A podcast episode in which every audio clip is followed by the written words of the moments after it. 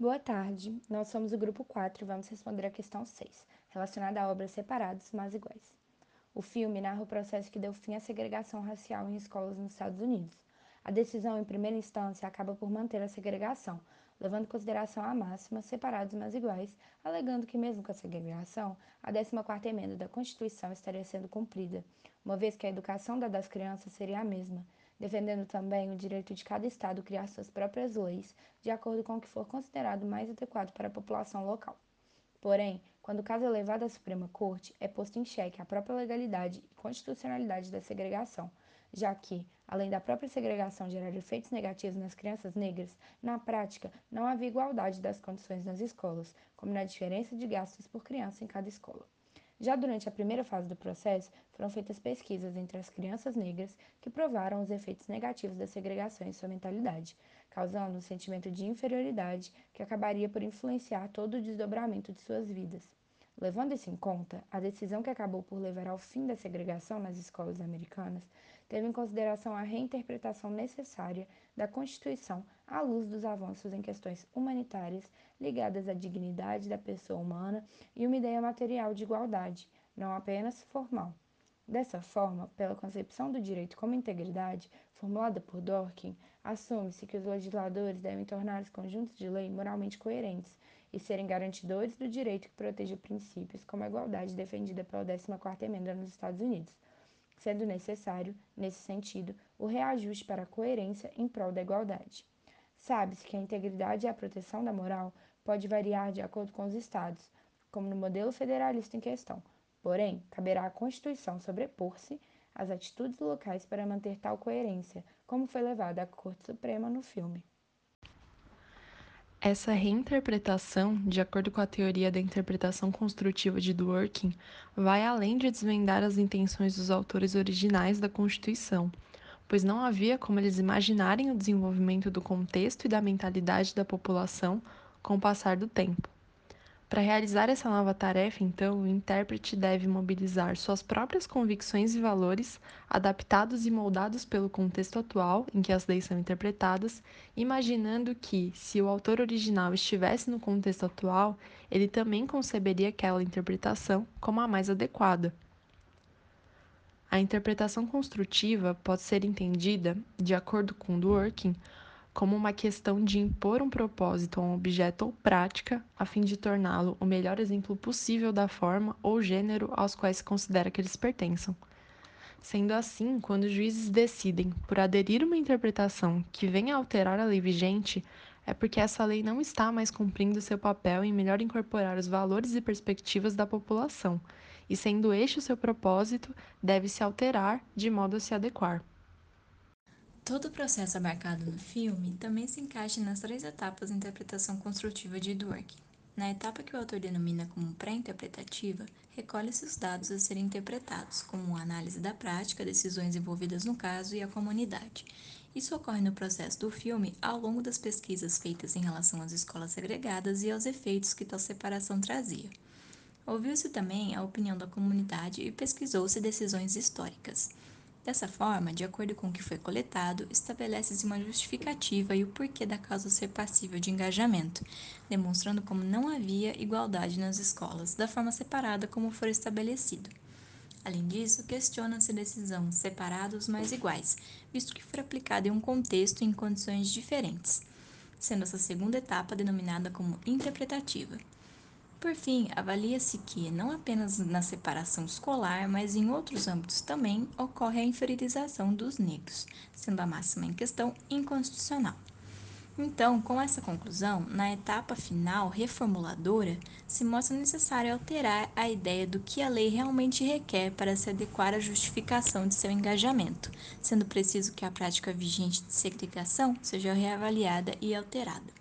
Isso ocorre porque, em um momento anterior, a segregação foi considerada uma exigência da lei para se manter a coesão social, mas que, com o passar do tempo, deixou de fazer sentido para cumprir esse propósito.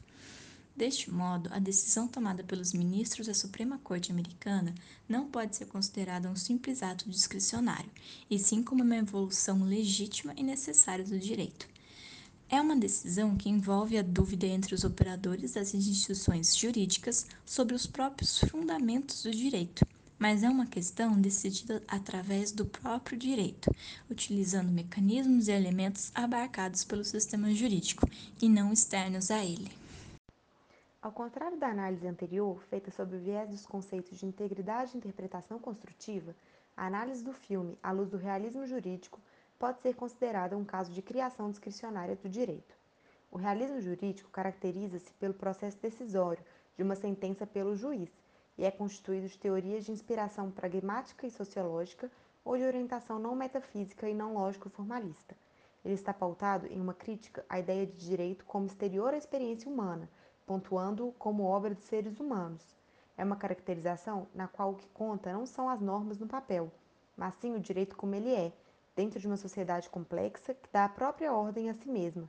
Nesse viés, o direito evidencia-se à luz de sua operacionalidade e de sua atuação concreta, extrapolando uma noção estática e conceitual. O que importa é o que o direito faz, e por isso, quando se quer conhecê-lo, é importante saber como, onde, de que modo, quando e por que ele faz Haja vista que o direito diz respeito a toda uma comunidade e não somente àqueles que sabem direito. Nesse contexto, ao tratar o direito como produto humano, o realismo jurídico reconhece a personalidade dos que operam. O juiz, o principal operador, é uma pessoa que tem uma história pessoal que envolve sua formação psíquica, social, educacional e até mesmo uma capacidade de maior ou menor para apreensão dos fatos, uma capacidade maior ou menor para uma conduta correta. Eles refletem a diversidade que existe entre as pessoas no geral, tendo variações de personalidade, de habilidades, de valores e de conhecimentos. A questão é que os juízes fazem uso de todas as suas características e disposições para interpretar a lei e tomar decisões. Eles atuam como sujeitos intérpretes das circunstâncias, reproduzindo a impressão que as provas e seus efeitos deixaram nele, o que permite dizer que os juízes são testemunhas do testemunho das testemunhas. A análise das disposições psíquicas e sociais dos juízes é vista no filme Separados Mas Iguais, no momento em que o perfil dos juízes da Suprema Corte é traçado pelos advogados com o intuito deles tentarem antecipar qual vai ser a decisão de cada um dos juízes a respeito do caso da dessegregação. Essa observação do perfil dos juízes pode aparentar uma certa é, previsibilidade das, das, suas decisões, só que no fim das contas o que vai importar é a ação dos juízes no caso concreto, que dependendo das circunstâncias, das argumentações, das provas, podem até ir contra o que geralmente é o seu perfil característico. Diante desse contexto, vale a pena ressaltar a criação discricionária do direito pelos juízes, em que o que realmente conta é a decisão no caso concreto. A discricionariedade se refere, no âmbito jurídico, à dependência da decisão de uma autoridade competente. Nesse interim, o direito se revela não somente como as normas, mas também como as decisões dos juízes. No entendimento dos realistas, vale também a pena ressaltar que há um conceito que chama indeterminação semântica em que se pode perceber que há mais de um sentido possível que pode ser aplicado a uma mesma norma. Isso vai gerar a chamada indeterminação prática, que é a questão de dar abertura para o juiz colocar a sua interpretação subjetiva na decisão, uma vez que vai ser ele quem vai preencher o, a norma de conteúdo. Isso pode ser analisado no filme no momento em que os juízes deliberam comparando o precedente do caso Plessy versus Ferguson à 14ª emenda, tendo em vista que a 14ª emenda abre espaço para mais de uma interpretação que é preenchida pela visão do juiz. Sendo assim, o direito adquire realidade pela ação dos seres humanos concretos a partir das decisões dos juízes. É nessa elaboração normativa, na figura do juiz, que se situa a ideia do Hunt, como uma expressão da vocação intuitiva que representaria o processo de assimilação do direito e dos fatos pelo juiz. Esse Hunt se caracteriza por um palpite que é o resultado do bom senso, da imaginação e do acúmulo de conhecimento do juiz, e não só uma mera adivinhação. Quanto maior a experiência, o aperfeiçoamento de conhecimentos, mais é sofisticado é o palpite do juiz. Uma das críticas feitas ao realismo jurídico refere-se à imprevisibilidade do conceito de Hunt. Isso acontece porque o processo de formação do juiz como pessoa é único e variável, o que produz uma interferência exagerada nas disposições psicológicas e manifestações intuitivas do juiz nas decisões que ele toma. E isso é um claro fator de instabilidade que pode ser visto também no filme, no momento em que juízes que eram claramente de perfil conservador acabam votando a favor da decisão de acabar com a segregação. E o que era esperado deles era exatamente o contrário. Por serem conservadores, esperava-se que eles votassem contra o fim da segregação. Ademais, outra importante crítica feita aos realistas é em relação ao certo exacerbamento das colocações, ao fato deles quererem destruir concepções que já estavam aceitadas antes. E com isso, traz mais uma vez um grande fator de instabilidade e de incerteza para as questões ligadas à compreensão do direito.